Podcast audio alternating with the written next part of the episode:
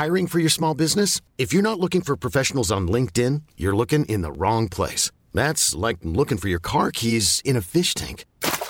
LinkedIn helps you hire professionals you can't find anywhere else, even those who aren't actively searching for a new job but might be open to the perfect role. In a given month, over 70% of LinkedIn users don't even visit other leading job sites. So start looking in the right place. With LinkedIn, you can hire professionals like a professional. Post your free job on linkedin.com slash achieve today.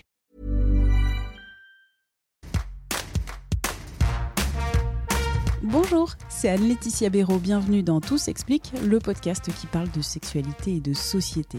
Avant de commencer une info, vous vous posez une question de sexualité, de santé, on peut vous répondre. Comment faire? Vous nous laissez un message vocal sur notre répondeur. Le lien est dans nos articles Tout s'explique sur 20minutes.fr ou sinon, vous nous écrivez à audio-20minutes.fr. Une auditrice qui souhaite rester anonyme, on va l'appeler J, de 17 ans, nous a posé cette question. Comment sait-on si on a un orgasme?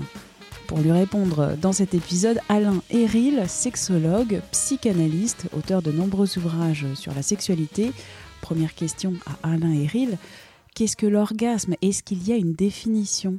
Il n'y a pas vraiment de définition de l'orgasme en tant que tel. Il y a des définitions qui sont médicales, euh, qui vont parler de cerveau, euh, de problématiques au niveau du système limbique, de l'amygdale et tout ça.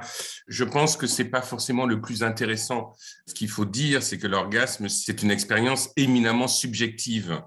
L'orgasme est un ressenti de la sensation d'avoir atteint un sommet dans sa relation sexuelle et un sommet dans l'excitation. Et donc, le sommeil il va être différent d'une personne à une autre, je dirais, d'un âge à un autre. Les sensations orgasmiques sont des sensations qui sont extrêmement puissantes et presque, je dirais, qu'on sait qu'on a un orgasme quand on le ressent, parce que c'est quelque chose qui est tellement évident quand ça arrive, qui est tellement fort, qui est tellement puissant qu'on sait qu'on a un orgasme.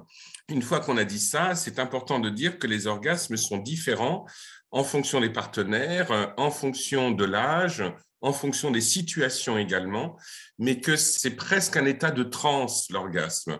C'est vraiment très, très vague pour essayer de définir de manière simple, directe et concise ce qu'est un orgasme.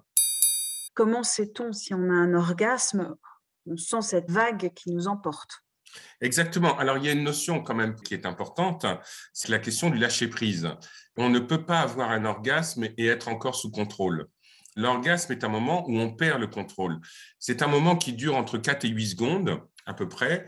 Et ce moment-là, c'est un moment où on s'abandonne. On lâche le contrôle, on lâche la pensée, la tête elle est complètement mise de côté et c'est le corps qui va s'exprimer. Donc par rapport à la question de cette jeune fille, elle va ressentir qu'elle a un orgasme au moment où elle va vraiment lâcher prise, où elle va vraiment perdre le contrôle et où pendant euh, un moment, elle va avoir la sensation d'une ouverture, euh, d'une puissance euh, qui la plupart du temps, et notamment chez les femmes, vont envahir tout le corps. Il y a vraiment une sensation où tout le corps est engagé dans le vécu orgasmique. Quelles sont les manifestations possibles de cet orgasme? Les manifestations de l'orgasme, elles sont surtout sanguines. Et la plupart du temps, quand l'orgasme arrive, on sent qu'il y a une chaleur dans tout le corps qui est présente, qui va se concentrer sur les organes génitaux et qui est liée à un afflux de sang dans la verge, comme un afflux de sang dans le complexe clitoridien et dans le vagin chez les femmes. Et donc, on le sent parce qu'on a chaud. Orgasme et augmentation du flux sanguin et de la chaleur, ce sont deux choses qui vont intimement ensemble. Cet orgasme, il est vécu lors d'une relation sexuelle qui peut être euh, vécu d'une mille et une manières.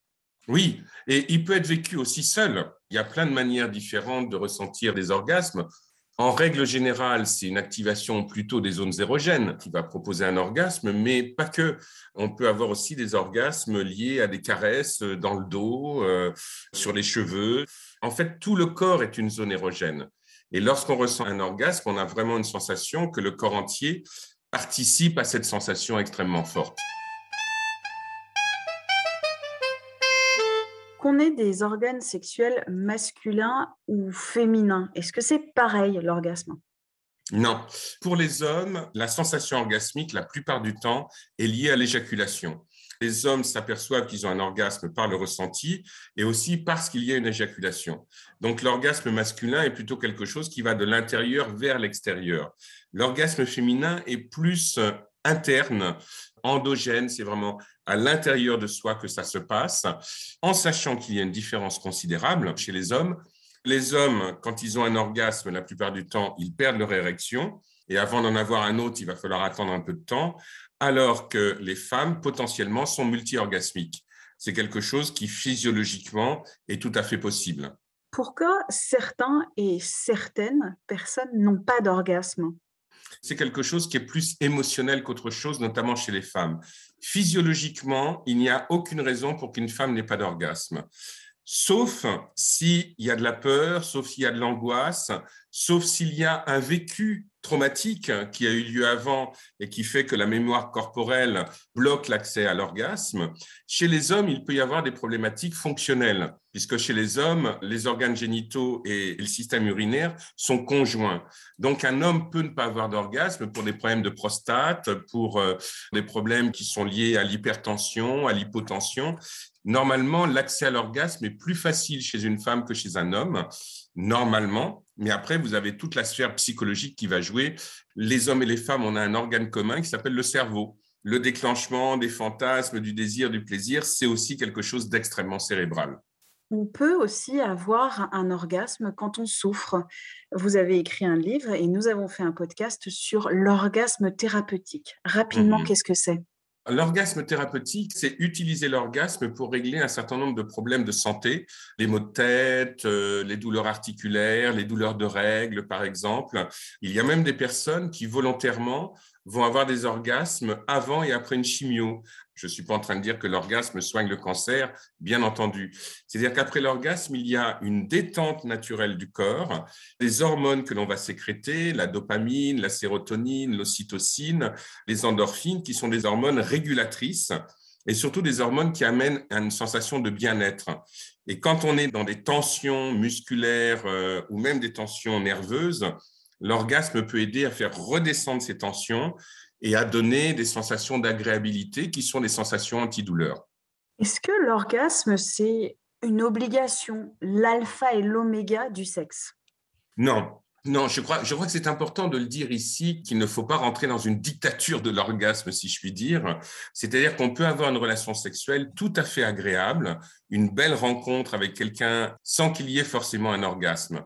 Parce que si on va commencer à chercher à avoir des orgasmes extrêmement puissants, là, c'est la tête qui va fonctionner, c'est le vouloir qui va fonctionner, et ça va être l'inverse, puisque pour avoir des orgasmes, il faut être détendu, plus on met de la tension, et moins on va en avoir. Donc, c'est important de dire que si on a une relation sexuelle sans orgasme, ça ne veut pas dire que la relation sexuelle, elle est ratée, bien entendu. Évidemment que c'est un point d'agréabilité qui est important, mais ce point, il n'est pas à rechercher à tout prix. Je dirais même que la plupart des orgasmes que l'on a, et lorsqu'ils sont les plus forts, les plus beaux, les plus tonitruants, ce sont des orgasmes que l'on n'a pas cherché à avoir. C'est presque comme s'ils étaient arrivés par surprise. Ce qui est important, c'est d'ouvrir ces espaces intérieurs, ces espaces sensoriels, pour que l'orgasme arrive. S'il arrive, tant mieux. S'il n'arrive pas, c'est pas grave, bien entendu. Comment atteindre l'orgasme? Est-ce qu'il y a un manuel d'utilisation? Ah, Alors, vous avez plein de livres qui existent, mais s'il suffisait de lire ces livres pour y arriver, on le saurait. Je pense qu'il y a une dimension relationnelle et émotionnelle dans l'orgasme qui est important à prendre en compte. C'est aussi la relation que l'on a avec cette personne ou avec soi-même. Et puis, c'est aussi toute l'activité fantasmatique aussi qui va aider à faire en sorte qu'il y ait un déclenchement d'orgasme. Mais il n'y a pas de technique orgasmique euh, qui fonctionnerait à tous les coups. Ce n'est pas parce que on est un homme et qu'on est un bon technicien qu'on fera forcément jouir toutes les femmes. C'est pas aussi simple que ça. Je crois que vraiment, je reviens à ce que je disais au début, c'est une expérience subjective et que cette subjectivité-là entraîne un, un rapport à soi-même personnel et singulier. Et je dirais que le meilleur moyen pour être sûr d'avoir des orgasmes, c'est d'être vraiment dans une grande tranquillité vis-à-vis de soi-même, dans une bonne estime de soi. Et c'est avec ces composantes-là qu'on va se donner le plus de chances possible d'atteindre un orgasme dont on serait satisfait. Merci à Alain Héril pour cet échange. Tout s'explique, c'est le podcast Sexualité et Société de 20 minutes. Vous le retrouvez sur toutes les plateformes d'écoute en ligne et sur 20minutes.fr. N'hésitez pas à vous abonner, c'est gratuit. Pour nous poser une question, vous nous déposez un message vocal sur notre répondeur. Le lien est dans les articles Tout s'explique sur 20minutes.fr ou sinon vous nous écrivez à audio 20minutes.fr. On se retrouve très vite. D'ici là, portez-vous bien.